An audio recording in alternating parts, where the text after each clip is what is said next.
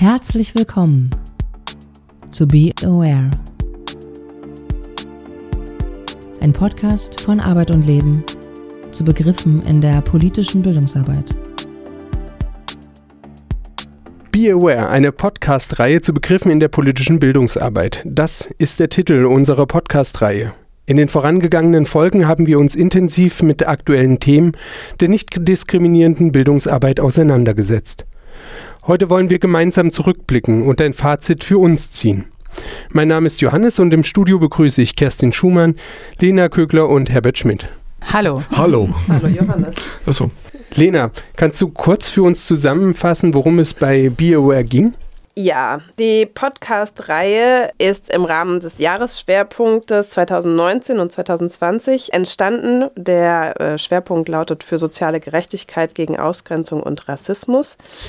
Und die bundesweit arbeitenden Fachgruppen der Jugendbildungsreferentinnen von Arbeit und Leben schauen sich dafür jeweils in ihren Arbeitsbereichen diesen speziellen Aspekt nochmal genauer an. Und als Fachgruppe Medien haben wir uns daher entschieden, mittels eines Podcasts verschiedene gesellschaftliche Ausgrenzungsmechanismen nochmal genauer unter die Lupe zu nehmen und so auch äh, Bewusstsein zu schaffen und dabei mit Hinblick auf die Bildungsarbeit drei Fragen erstmal zu beleuchten. Erstens eine griffige Definition des beschriebenen Phänomens liefern. Zweitens untersuchen, inwieweit die genannten Ausgrenzungsmechanismen in der politischen Bildungsarbeit mit Jugendlichen virulent sind, also bei Teilnehmenden, bei Lehrkräften, aber auch bei uns Teamerinnen und Bildungsreferentinnen. Und drittens, wie wir diesen Diskriminierungsformen pädagogisch begegnen können. Wir hoffen, damit eine Anregung für andere Aktive der politischen Bildungsarbeit liefern zu können. In der ersten Folge haben wir gemeinsam darüber gesprochen, warum es wichtig ist, sich immer wieder weiterzubilden, besonders im Bereich der nicht diskriminierenden Bildungsarbeit. Der zweite Podcast stieg dann auch direkt beim Gatsche-Rassismus ein. Ich sprach mit Heidi Barth, die die Bildungsarbeit des feministischen Romnia-Archivs Romani Penn sozusagen mitgestaltet. Gatsche-Rassismus, das ist der Rassismus gegen Romja und Sinti. Das Besondere an diesem Begriff ist, dass er nicht die Betroffenen des Rassismus benennt, sondern diejenigen, die nicht zu Romja und Sinti gehören. Der Begriff Gatsche ist auf Romanes die Bezeichnung für Nicht-Romja. Ich muss sagen, für mich war das alles ein ziemliches Neuland. Der Begriff des Gatschi-Rassismus war mir zwar aus der Fachpresse geläufig und ich hatte ungefähr eine Idee davon, aber was das konkret für die Bildungsarbeit bedeuten kann, das habe ich wirklich erst durch die Kollegin Barz in diesem Podcast gelernt. Das fand ich ganz spannend. Lena, du hattest dich mit dem antimuslimischen Rassismus beschäftigt. Kannst du kurz zusammenfassen, was damit gemeint ist?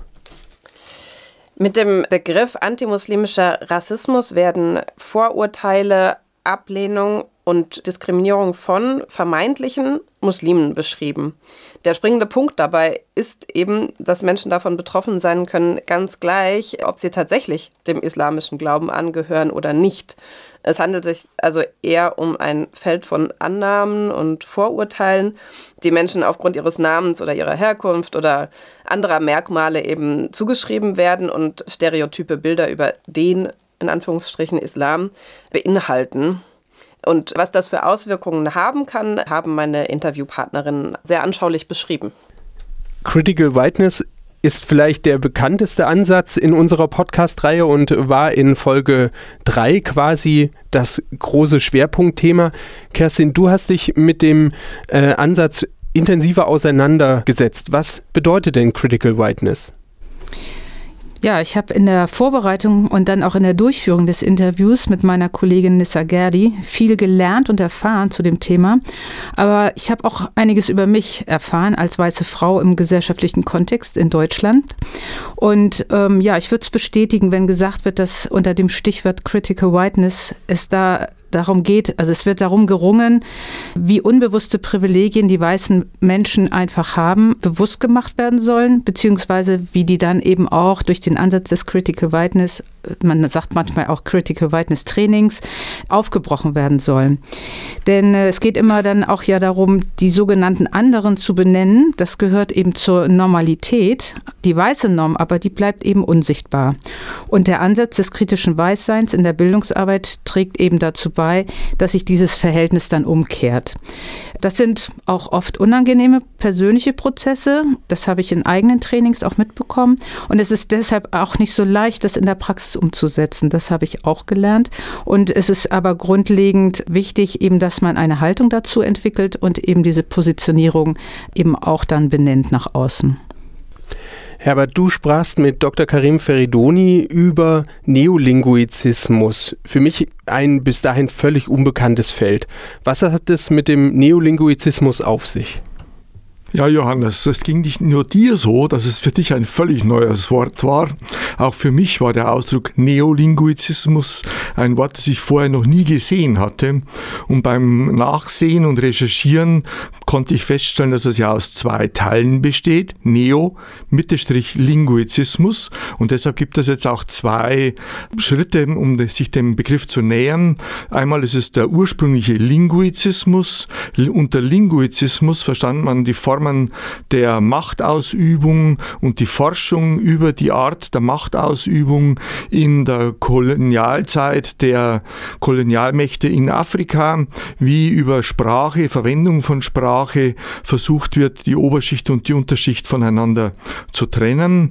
Und mit dem neueren Begriff Neolinguizismus geht es um die etwas verfeinerten Formen der Ausgrenzung, wo es nicht mehr um Zwang und Machtausübung der oberen gegen gegenüber die unteren geht, sondern über diese Formen des Neolinguizismus wird klargestellt, dass es eine etwas angesehene Art von Sprache gibt und dass es Sprachen gibt in Deutschland, die als weniger äh, geachtet ähm, eingestuft werden. Hier werden Sprachen von Zugewanderten, insbesondere aus dem türkischen und russischen Bereich, ähm, darunter äh, subsumiert und manchmal auch Dialektsprecher und ähm, Sprecherinnen eines speziellen Soziolekts, die dann in der Schule, in der Ausbildung, aber auch an der Hochschule mit dem Sprechen ihrer Sprache als ja nicht intellektuell auf gleichem Niveau angesehen werden. Aber dazu sage ich später noch etwas mehr. Dann lass uns doch da direkt gleich anschließen, Herbert. Ähm, was folgt denn jetzt sozusagen daraus? Ich möchte bei mir selbst anfangen. Ich selbst bin aufgewachsen in einem Elternhaus, in dem ein nordbayerischer Dialekt äh, die Alltagssprache war. Und die erste Fremdsprache, die ich lernen musste, war für mich Hochdeutsch. Ähm, ich habe bis heute etwas Schwierigkeiten, äh, mich in dieser Standardsprache, ich nenne das manchmal kastrierte äh, Sprache des Deutschen auszudrücken. Und ähm, es kommt auf Sprechsituationen drauf an. In manchen Situationen ist es einfach verpönt, Dialekt Dialekt zu sprechen, auch wenn in Bayern mittlerweile das Kultusministerium die ähm, Anwendung des Dialekts in der Grundschule etwas fördern will. Aber es gibt Situationen in der Bildungsarbeit oder bei Verhandlungen in Betrieben, in denen der Dialektsprecher als solcher immer noch als der, ja, der etwas Dümmere dargestellt wird. Und ähm, es ist schon schwierig umzuschalten äh, von der einen Sprache zur anderen. Und das ist jetzt genau auch das, was ähm, im Begriff Neolinguizismus dann als Konsequenz für die Schüler und Schülerinnen abgeleitet wird, dass sie sich bewusst sind, wann kann ich meine Sprache, die ich von Geburt an geübt habe, einsetzen und wann muss ich umswitchen, um in einer bestimmten anderen Sprechsituation die dann angemessene Sprache und die erwünschte Sprache zu sprechen. Und genau das ist es, was Karim Ferraidoni in seiner Professur an der Universität in Bochum für Didaktik, für sozialwissenschaftliche Bildung versucht, seinen Studierenden beizubringen. Kerstin, du hast ja auch geschrieben, dass man, wenn man sich dem Critical Whiteness Ansatz nähert, ganz viele Fragen an sich selbst stellen muss. Kannst du uns einen Einblick geben, welche Fragen dir gekommen sind, vor allen Dingen im Hinblick darauf, wie deine Bildungsarbeit vielleicht davon beeinflusst wird, wer und was du bist und wie du, glaube ich, von außen auch wahrgenommen wirst? Ja, wo fängt man da an? Also es ist das Zentrale für mich, als ich mich mit dem Thema mehr beschäftigt habe und eben selber auch so Trainings dazu mitgemacht habe. Es geht immer um dieses Thema Privilegien und sich bewusst zu werden, als weiße Person Privilegien zu haben, um damit eben in der Gesellschaft, wie man sich sozusagen darstellt. Das ist für mich so der Prozess gewesen, der ja sehr erhellend war. Ich habe, glaube ich, seitdem einen anderen Blick auch auf das, wie wir unsere Bildungsarbeit an, also organisieren. Es geht ja immer um die Ansprache von Zielgruppen und dass wir eben Menschen, die von uns ja als Menschen mit migrantischem Hintergrund bezeichnet werden oder die andere Hautfarben haben, dass wir sozusagen die zu wenig erreichen in unserer Bildungsarbeit. Und auch da geht es eben darum, dass wir eben selber zu dem stehen müssen, wie wir eben selber agieren als weiße Person. Es hat sich bei uns schon ein bisschen was verändert im Bereich der Jugendbildung, wo es eben tatsächlich versucht wird, rassismuskritische Bildungsarbeit auch zu organisieren und eben auch durchzuführen. Das wird in kleineren Einheiten auch schon gemacht.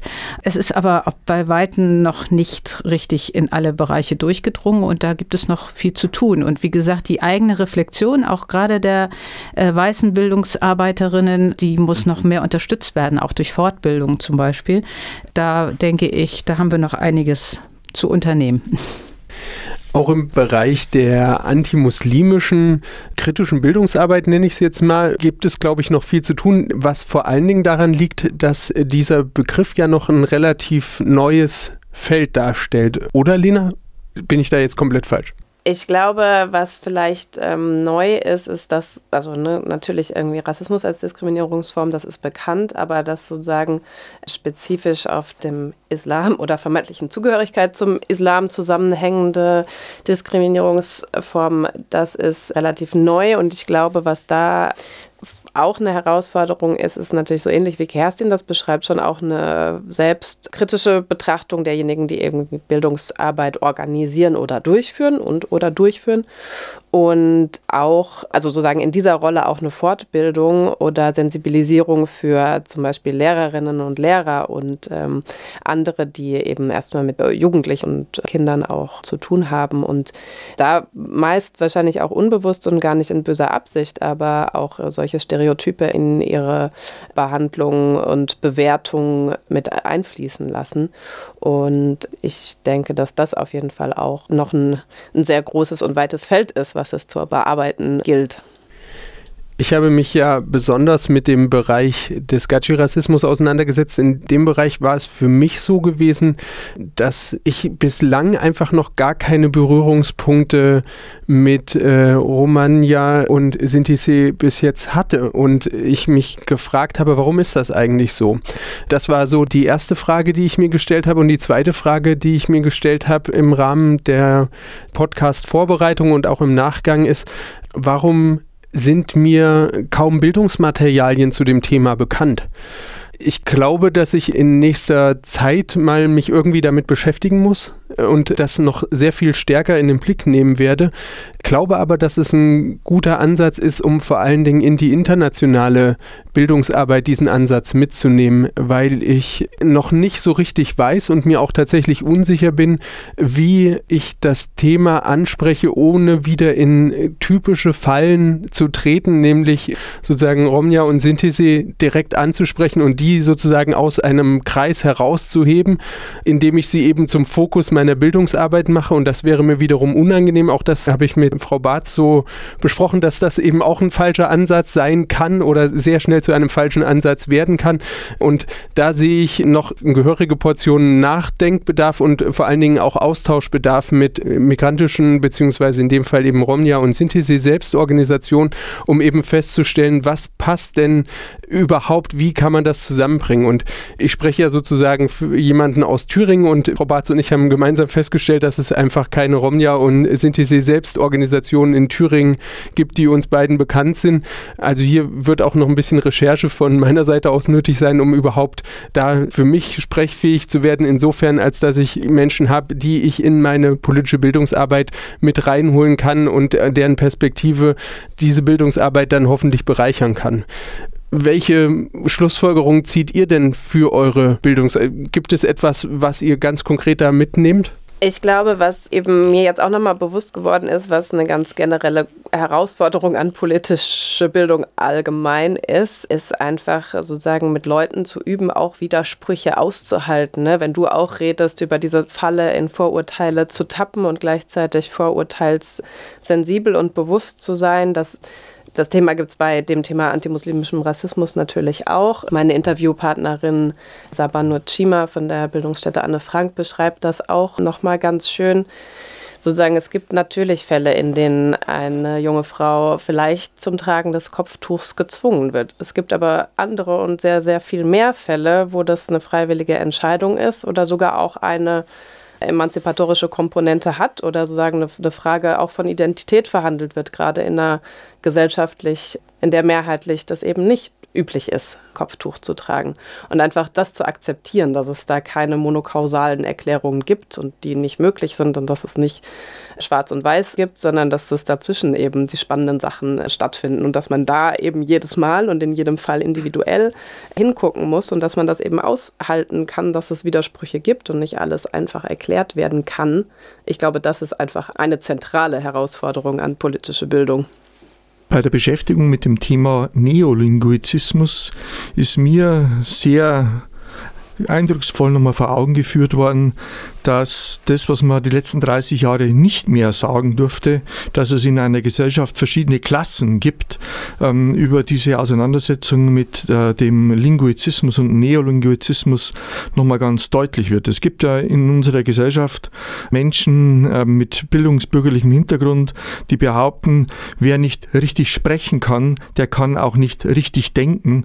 Und mit diesem Vorurteil, dass jemand, der daher seine Gedanken nicht in die hochbürgerliche Kultursprache formulieren kann, dass der dann auch nur dumme Gedanken hat und seine Argumente minderwertig sind, denke ich, müssen wir uns in unserer Bildungsarbeit auch mehr auseinandersetzen. Und da bin ich auch dankbar dafür, dass wir in der Diskussion der Jugendbildungsreferentinnen bei Arbeit und Leben seit einiger Zeit den Begriff des Klassismus äh, wieder hervorgehoben haben. Und genau äh, im Zusammenhang mit der Diskussion um Klassismus, äh, wer versucht, mit Hilfe von sehr subtilen Mechanismen andere für sich arbeiten zu lassen. Ähm, ich denke, da müssen wir noch ein bisschen mehr drauf achten und das ist eine gute Entwicklung aus meiner Sicht. Mit einer guten Entwicklung schließen wir diese Abschlusssendung unserer Podcast-Reihe Be Aware ab. Wir danken unseren Hörerinnen und Hörern vielmals fürs Zuhören und kritischen Begleiten. Wir haben in dieser Abschlusssendung nochmal kurz angerissen, was in den vergangenen Folgen das Thema war.